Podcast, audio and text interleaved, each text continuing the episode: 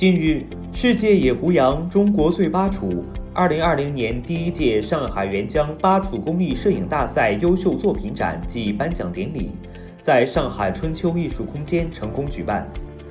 二零二零年，因受新冠疫情影响，喀什的旅游市场受到较大冲击。随着二零二零年下半年疫情防控的好转，上海市对口支援新疆工作前锋指挥部联合多方，于二零二零年九月六日快速启动了上海沅江包机项目，为本次摄影大赛创作提供了强有力的交通保障。在上海市摄影家协会的专业指导和支持下，短短的巴楚胡杨季，近千名摄影家搭乘上海沅江包机前往巴楚摄影创作。本次大展共征集摄影作品五千余幅，经评审团评选出五十五幅优秀摄影作品。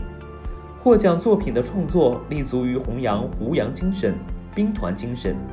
围绕野胡杨这一主题，充分展现了巴楚地区自然风光、野生胡杨林的风貌。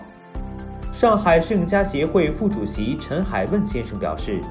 不到巴楚，不知胡杨之壮美；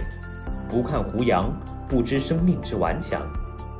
上海春秋旅行社有限公司是活动主办方之一。负责本次影展的春秋主题旅游部总经理周翔介绍道：“二零二一年将加大力度开展沅江包机，全年目标一百架次。”今年将推出更多的巴楚系列旅游产品。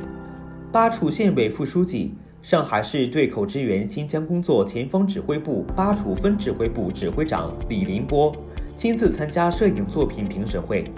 他介绍说，巴楚是为深度开发的处女地，保持非常好的原生态，